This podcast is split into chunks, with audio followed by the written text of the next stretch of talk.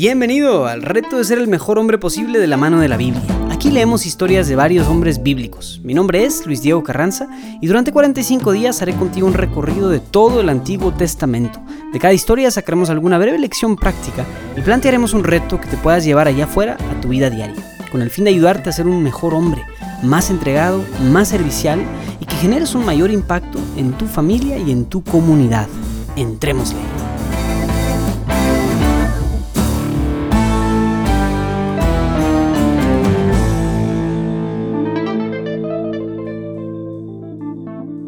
¿Qué tal? Espero que te haya ido bien ayer y que hayas podido tener algunas conversaciones sinceras, por más difíciles que hayan sido.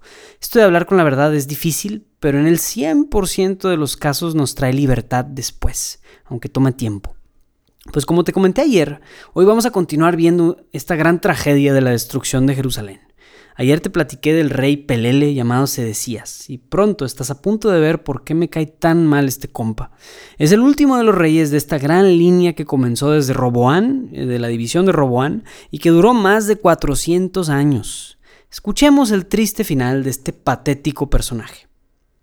Segunda de Reyes 24, del 17 al 20, 25, del 1 al 9. El rey de Babilonia designó rey, en lugar de Jeconías, a su tío Matanías, cambiando su nombre por él de Sedecías. Sedecías tenía aún 21 años cuando comenzó a reinar, y reinó 11 años en Jerusalén. Su madre se llamaba Jamital, hija de Jeremías de Libná. Hizo lo malo a los ojos de Yahvé, exactamente como lo había hecho Jeconías. Esto sucedió por la cólera de Yahvé contra Jerusalén y Judá, y hasta el punto de echarlas de su presencia. Sedecías se rebeló contra el rey de Babilonia. Caída y cautiverio de Judá. En el año noveno de su reinado, el mes décimo, el día diez, Nabucodonosor, rey de Babilonia, vino con todo su ejército contra Jerusalén. Acampó frente a ella y la cercaron con una empalizada. La ciudad quedó sitiada hasta el año once de Sedecías. El mes cuarto, el nueve del mes, arreciaba el hambre en la ciudad y no quedaba pan para la gente del pueblo. Se abrió entonces un boquete en la muralla de la ciudad, y a pesar de que los caldeos rodeaban completamente la ciudad, el rey salió con todos sus soldados durante la noche por la puerta entre los dos muros que están cerca del parque del rey, y se fue por el camino de la Araba. Las tropas caldeas persiguieron al rey y le dieron alcance en las estepas de Jericó. Entonces todas sus tropas se dispersaron abandonándolo. Capturaron al rey y lo llevaron ante el rey de Babilonia, a Ribla, y lo sometieron a juicio. A la vista de Sedecías degollaron a sus hijos, a él le arrancaron los ojos, lo encadenaron con una doble cadena de bronce y lo condujeron a Babilonia. Saqueo de Jerusalén y segunda deportación. En el mes quinto, el mes el siete del mes, era aquel el año 19 de Nabucodonosor, rey de Babilonia, Nebuzardán, jefe de la guardia, siervo del rey de Babilonia, vino a Jerusalén incendió el templo de Yahvé, el palacio real y todas las casas de Jerusalén. Puso fuego a las casas de los altos, altos personajes. Palabra de Dios. Pues amigos, esta es la gran tragedia. No que hayan matado a este rey, sino que los judíos hayan y, no, y tampoco de hecho que los judíos hayan sido deportados. La verdadera tragedia es que el gran templo, el templo donde Salomón mismo había construido y que donde Dios habitaba, fue quemado y completamente destruido por las manos de Nabucodonosor. Después de esto, Jerusalén quedaría desolada por un buen tiempo y el pueblo de Israel se iría a vivir a Babilonia como exiliados cautivos. Pero este no es el fin de la historia. Ya veremos qué pasará en la siguiente etapa, que será la última etapa de nuestro recorrido, la recta final. Pero por ahora quisiera que nos detuviéramos a ver a Sedecías, este vato que este, tenía 32 años más o menos cuando pasó toda esta tragedia. Espero que ya entiendas por qué medio me cae tan mal. Honestamente, yo puedo soportar un tirano, un demagogo, un populista, pero lo que no puedo soportar es a un cobarde.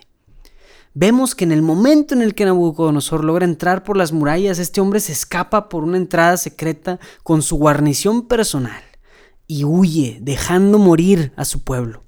Mucho más que un corrupto o un idólatra, se decía ser un cobarde pero que inevitablemente también fue alcanzado por la justicia divina. Esto es una opinión, pero esta actitud se decía, es la antítesis, es lo más opuesto que existe a la buena hombría.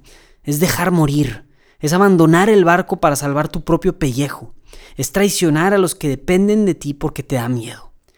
Un verdadero hombre es el que logra dar su vida heroicamente por alguna causa, especialmente si eres líder de familia, líder de algún grupo o líder de una nación. Todos los hombres estamos llamados a entregar nuestras vidas por una causa noble. Esta actitud traidora de Sedecías se extendió hacia los hombres de su propio ejército, que a su vez lo abandonaron en cuanto los alcanzaron los caldeos. De veras, si hay al menos una sola cosa que te quisieras llevar de todos estos retos, de todo este programa, llévate este día de hoy. No seas un cobarde. No abandones el barco y no dejes morir. El reto de hoy va para el área social. Y la verdad espero que no haya una sola área de tu vida en la que hayas dejado morir como se decías, porque si sí, antes de cualquier cosa ve e implora perdón de parte de aquellos a quienes defraudaste. No te atrevas a llamarte hombre cristiano si has dejado morir y te sientes orgulloso acerca de eso. Arrepiéntete.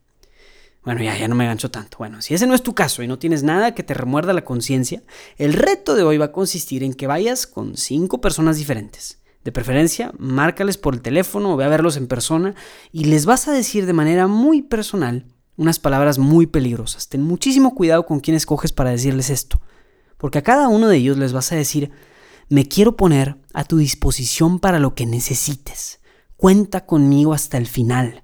Pase lo que pase, haré todo lo que esté en mis capacidades para apoyarte. Jamás te voy a abandonar en una necesidad y hasta el último aliento de mi vida te voy a apoyar. Estas palabras solamente se las puedes decir a alguien como un familiar, un amigo muy cercano o alguien de muy buena reputación. Diles eso y sé consecuente con esta promesa de fidelidad que harás hoy. Si vives con esta promesa y de fidelidad y de servicio en mente, sin duda serás de esos hombres heroicos que se hunden junto con el barco. Esto ha sido todo por hoy. Te invito a compartir en redes sociales la experiencia que estás viviendo con este programa. Asegúrate de seguirnos desde la plataforma de podcast y también a darte de alta en la lista de emails en retohombre.jdn.app para que no se te pase ninguno de los días de este programa. También si quieres compartirme tu experiencia de cómo estás viviendo estos retos, te invito a que me escribas a mi correo de luisdiegoelcar.gmail.com.